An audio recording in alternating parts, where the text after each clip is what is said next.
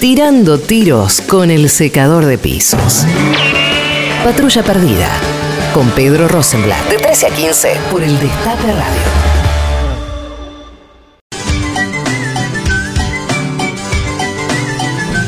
Es momento de repasar algunas de todas las cosas que se dicen todo el tiempo en televisión.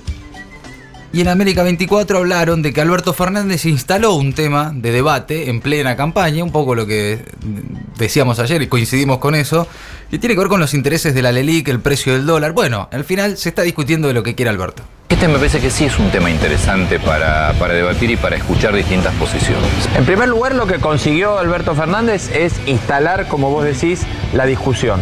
Ayer en la rural, en una mesa, estaba sentado todo el grupo de los seis, sí, desde los estamentos, desde la bolsa, la rural, los bancos, los empresarios. Obviamente, todos trataron de irresponsable la propuesta de Alberto Fernández. Lo que sí es cierto es que instaló el debate de un tema que es central y es: en Argentina, si no baja la tasa, es imposible que haya producción. Yo creo que no es populista lo que dijo Alberto Fernández, porque si vos te fijás también lo que se hizo antes en el kirchnerismo. En un contexto electoral, es decir que el dólar está bajo. No, no, pero es que el dólar está bajo, lo venimos diciendo nosotros hace dos meses.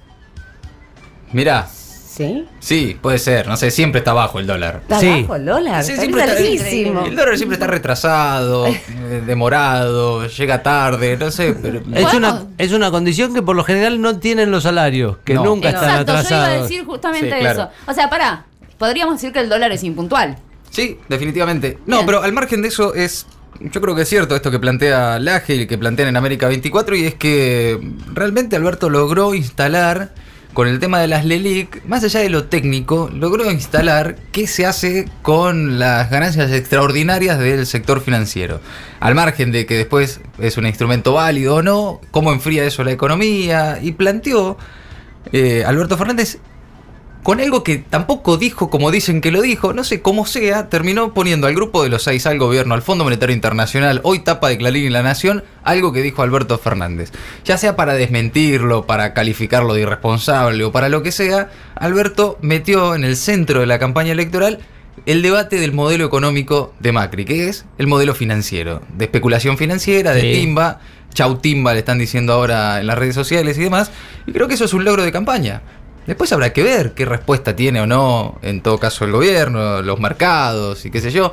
O si para algunos analistas, caso Pagni, entre otros y, y demás, o el mismo gobierno, como hizo trascender a través de, de Infobae, es una muestra de debilidad de Alberto que ve supuestamente cómo se acerca Macri en las encuestas. no Ah, no- manotazo de ahogado. que no sabemos cómo, pero Macri está creciendo en las encuestas en un ritmo impresionante. Entonces, ante ese nerviosismo, fue un manotazo de ahogado para desestabilizar a los mercados, provocar incertidumbre, que eso impacte en la economía y por lo tanto en Macri. Muy rebuscado. Cuando en realidad lo que propuso Alberto es aumentar las jubilaciones. Sí. ¿De qué manera le dicen? Bueno, de- entre otras maneras que hay es bajar un poco la tasa de interés de las LELIC. No dejar de pagar, de foltear, entrar en crisis. Redistribuir la ganancia extraordinaria del sistema financiero y llevarlo para las jubilaciones. Y, y los oligarcas te dicen redistribu. ¿Qué?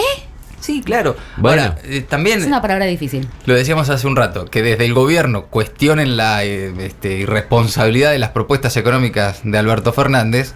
Y la verdad es que es complejo, ¿no? Porque si te pones a pensar que en plena campaña Macri decía, voy a liberar el cepo, eso no va a generar ningún tipo de evaluación y no se va a trasladar a precios. Nadie le preguntó, pero ¿cómo? Sí, ¿cómo vas a ¿Cómo hacer? hace? ¿Cómo vas a hacer para liberar el cepo y que no pase todo lo que terminó Lo que sí, para mí, desde los comunicadores del palo, digamos, hay que empezar a sacar vocero del oficialismo y preguntarle, ¿por qué no está de acuerdo con aumentarle a los jubilados si quieren que se mueran de hambre todos Eh, los jubilados? exacto. Claro, tal cual. Sí. ¿Usted está de acuerdo con que los jubilados se mueran? ¿Sí? ¿Está de acuerdo con que los jubilados eh, se mueran, como dijo Macri? Esa es la que va. Esa es Sí, la claro, que va. tal Sí, cual, sí, tal sí, cual. sí, dáselo vuelta así. Bueno, una que impactó ayer eh, es una noticia que tiene que ver con, eh, evidentemente, la crisis laboral, ¿no? Buscaban unos 40 guardiacárceles en Olmos, en el penal de Olmos, uno de los penales más peligrosos de la. Argentina, 3.000 presos, y los postulantes armaron una fila de más de un kilómetro. Se formó una cola de más de 10 cuadras de interesados en el trabajo. La convocatoria era para ingresar como guardia cárcel al penal donde se alojan unos 3.000 presos. El llamado a ocupar vacantes con un sueldo ofrecido de 34 mil pesos de bolsillo iba a continuar este martes, pero la gran cantidad de concurrentes hizo que el listado se cerrara mucho antes de lo esperado, con 1.300 postulantes. Muchos de ellos admitieron que no es el trabajo ideal, pero la necesidad pudo más que la vocación. 10 cuadras de cola Para ese puesto. para un puesto de guardia cárcel en el penal de Olmos. Que dicen que, claro, como decían ahí la, la misma nota, no es el mejor puesto laboral, pero No, a esto no. te obligan, ¿no? No, a agarrar lo que sea. No creo que los pibes y las pibas que estaban ahí se mueran de ganas de ser guardiacárceles en el penal de Olmos. Sí. No necesariamente. No, No, que no hay no. laburo en ningún lado. No suena a esos laburos que te levantás a la mañana con ganas de ir. Sí. De ¿Qué quieres ser cuando seas grande? Claro. Guardiacárcel en el penal de Olmos. Eh, me voy al penal de Olmos, hoy sí, eh, qué buen día. vamos. Vamos, que. No, es evidente, ¿no? Eh, Se manifiesta de esas maneras lo que ya sabemos, ¿no? Que es la crisis laboral y, y sobre todo quienes estaban ahí, que en su mayoría eran pibes que iban de los 20 a los 30 y pico de años, ¿no? Que es donde sabemos que más están afectados eh, el tema del desempleo. El desempleo es donde, donde más pega es en, en los menores de 30 años. Eh, bueno, por otro lado, Mar- Macri participó de algunas inauguraciones, recorridos de obras. Che, pero no es ilegal eso. Bueno, el fiscal Dilelo, el fiscal electoral, Jorge Dilelo, le recordó, mirá Mauricio, que estás en veda electoral. Es clásico ya que en tiempos electorales quienes gobiernan, quienes ostentan el poder en municipios, en provincias e incluso en la nación hagan inauguraciones como parte de la campaña electoral. Claro que esto tiene un límite, que es un límite de tiempo a partir de determinada cercanía con las elecciones, en este caso las del 11 de agosto, las primarias. Por eso el fiscal Jorge Dilelo firmó esta resolución, donde dice que recuerda al Poder Ejecutivo Nacional la plena vigencia de la prohibición de la inauguración de obras públicas conforme lo prevé el artículo 64 del Código Nacional Electoral. ¿Cuál es la filosofía de esto? Que la obra pública se hace con dinero de todos. Por lo tanto, no debe ser usado por un partido. Y esto va para este gobierno, para el anterior, para los que vengan. Bueno, al margen de la discusión, ¿no? Medio, medio socialdemócrata yo, europeo, eh, ¿no? Lo dijimos eh, eh, hace, un hace una semana que es un poco radical. La- Sí. El cuestionamiento es un poco radical. Sí, sí, a- al margen de que seguramente, por más que se lo recuerde el fiscal Dilelo, en el gobierno no desconocen la letra de la veda y a tal punto no la desconocen que entonces lo que hace Macri no es inaugurar obra pública, sino recorrer obras que están en construcción. Ah, Las recorre, se saca algunas fotos, pero no inaugura, no hace corte de cinta, no inaugura nada. Las recorre. Claro. Va a visitar. Va a Y se visitar. saca una foto a ver para cómo- A ver Instagram. cómo anda esta ruta y se saca una foto y le sube ahí. El, el tramo de la ruta, porque claro, el tramito. El, el pedacito Sí. de ruta, claro. Echa la ley siempre, Sí. siempre. Claro, qué Bien. bien, qué, qué vivos que son para reinterpretar las cosas, ¿eh? Sí, sí, está bien. Bueno, que hagan lo que quieran. ¿Se acuerdan del pibito que ganó 900 mil dólares en el mundial de Fortnite? Sí, claro. Bueno, la FIP lo está apuntando. Un niño de No. 13 años que ganó 900 mil dólares jugando en videojuegos. 900 mil dólares. Tiago Lab se llama, lo conocemos como King porque ¿En es el usuario que utilizó para eh, formar parte de este mundial. Creo que Iván tiene algo de A ver. información. Te pedimos que averigües. Sí. Información Sí. oficial. ¿Y qué te dicen? ¿Qué va a pasar? Cuando la familia esté en el país, Ah, claro. se le va a solicitar a los padres, que son los responsables Claro. sustitutos del niño, que presenten la documentación para justificar este ingreso. A partir de ahí se determinará cómo deberían tributar por este premio. Claro. A lo que mi pregunta es, entonces van a tributar. Claro. No y me dicen, sí. se está analizando el caso y con los documentos sobre el premio se podrá dar una postura al respecto.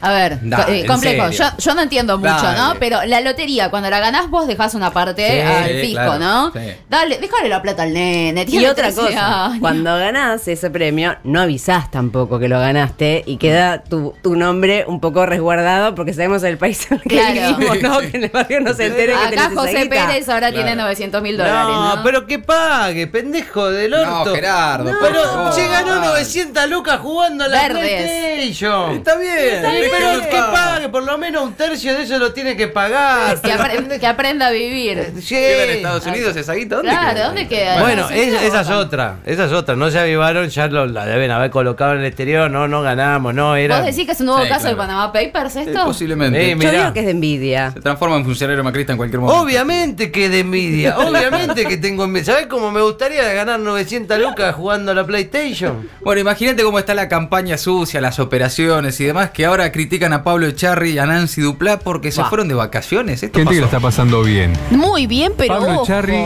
Nancy Duplá están de vacaciones. Exactamente, están en Sabemos que España, son- en las playas. Que son críticos del gobierno actual, Claro. ¿no? Que la crisis, que esto, que el otro.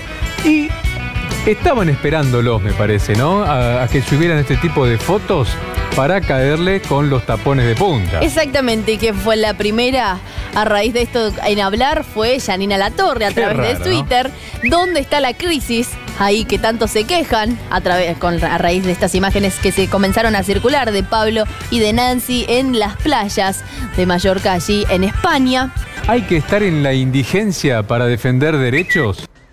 Y es que- Eh, Exacto, no me puedo ir de vacaciones. A ver, que, que me vaya Esta es una bien. discusión, eh, pero Claro. histórica. Que, eh. me, que me vaya bien, que tenga un trabajo. No quiere decir que pueda, eh, que no pueda empatizar con aquella persona que no lo tiene y querer que mejore su estilo de vida. Esto lo que muestra claramente es de qué lado estás. Si tenés conciencia de clase o no tenés conciencia de clase. Si te importa que está al lado. que no- O sea, la gente que critica esto es la gente que no le importa un carajo el que tiene al lado. Digo, si no, si Claro. te importa ya tenés idea de en qué posición tenés. Y de todas maneras, son temas que me parece que son muy de Twitter y que después se recontrainflan en los Sí, medios. Pero sí, pero no, pero ayer estaba muy coordinada esta operación, ¿eh? Porque Sí. tenías la nota en Infobae, en Clarín, en La, La Nación, Nación. te lo pasaban en televisión, en, en Twitter también, es Twitter, Claro, pero después pasa Claro. A los grandes medios de comunicación y se infla, ¿no? Claro, obviamente que lo, lo presentan los grandes medios también. Tienen ganas de publicar esto. ¿Y cómo lo presentan? El Pecharri y Duplá se fueron de vacaciones y los mataron en las redes sociales. Entonces usan esa excusa de los mataron en las Sí. redes sociales para poner la nota en el medio. Nosotros- Con sus trolls. Nosotros también lo hacemos. Todo se hace.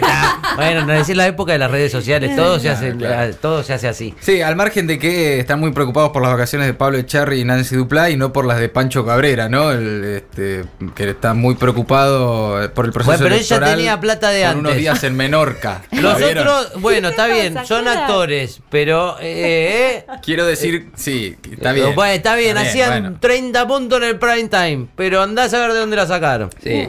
Quiero decir que este dato simpático de Pancho Cabrera, eh, subido a un yate no muy lindo, disfrutando de unos días en Menorca, es, es parte de la, de la información que envía Iván Jagroski con su mailing de Cenital. eh, y es un dato divertido para cerrar esta idea. Bueno, están todos muy preocupados por el viaje de Charry y Dupla y no así por la de los Sí. funcionarios en La en gente plena que lo crisis. En la conoce. campaña de crisis, ¿no? Claro, claro. Lo conoce a Pancho Cabrera, dicen que vive re bien.